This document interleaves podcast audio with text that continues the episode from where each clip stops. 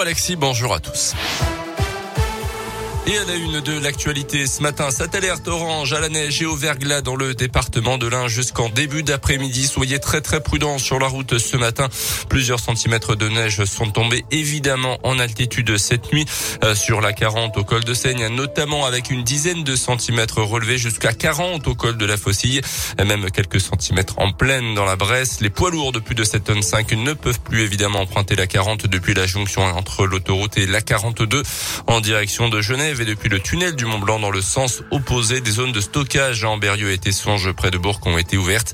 La préfecture de l'Ain précise que les transports scolaires pourront quand même circuler aujourd'hui.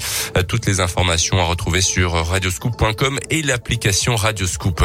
Un hôtel, trois ou quatre étoiles, deux restaurants, une banque, des bureaux et un parking couvert. Le projet du nouveau quartier Joliot-Curie à Bourg-en-Bresse a été dévoilé hier. Il sera construit à la place de l'ancienne MJC de la Maison des Associations sur l'arrière du champ de foire le long du boulevard Joliot-Curie.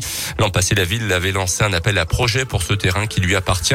C'est donc une opération immobilière privée qui verra le jour, un projet dont se félicite Jean-François Debat, le maire de la ville. Bourg continue de se construire ou plutôt de se reconstruire avec des bâtiments qui seront euh, au-delà même des normes euh, de plus en plus exigeantes du point de vue environnemental, avec euh, des, des bâtiments qui apporteront des services complémentaires et surtout avec un cheminement qui fera que quand on traverse la Léchal en venant du stade Verchères, on sera attiré pour traverser à pied ou en vélo entre les bâtiments. Finalement, c'est de conforter notre centre-ville. Il était, il y a une quinzaine d'années, complètement coincé sur l'hypercentre. Le projet Amio, euh, le projet Décathlon, cette rénovation-là du secteur Joliot-Curie va lui permettre de continuer à respirer, de continuer à avoir de, attirer de l'activité près du centre-ville, dans le centre-ville.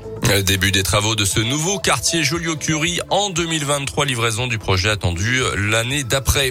À retenir également dans l'actualité cette condamnation devant la cour d'assises de l'Inde 10 ans de réclusion criminelle pour l'homme qui avait mortellement poignardé le résident de son foyer à Belay. C'était en 2019. Le parquet demandait 12 ans de prison.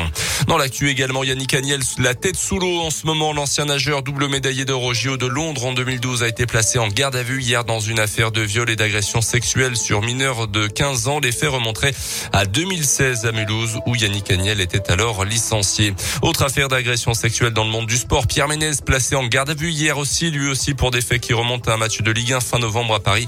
Il s'en serait pris à une hôtesse qui travaillait dans une loge relâchée dans la soirée. L'ancien chroniqueur foot de Canal Plus sera jugé début juin. Les sports côté terrain avec le match nul de Lyon sur la pelouse, sur sa pelouse face aux Glasgow Rangers hier soir un partout. Les Lyonnais étaient déjà assurés terminés en tête de leur groupe retour en championnat ce week-end en national. Le FBBP reçoit Orléans au stade Marcel Vercher. Ça sera aujourd'hui à 19h.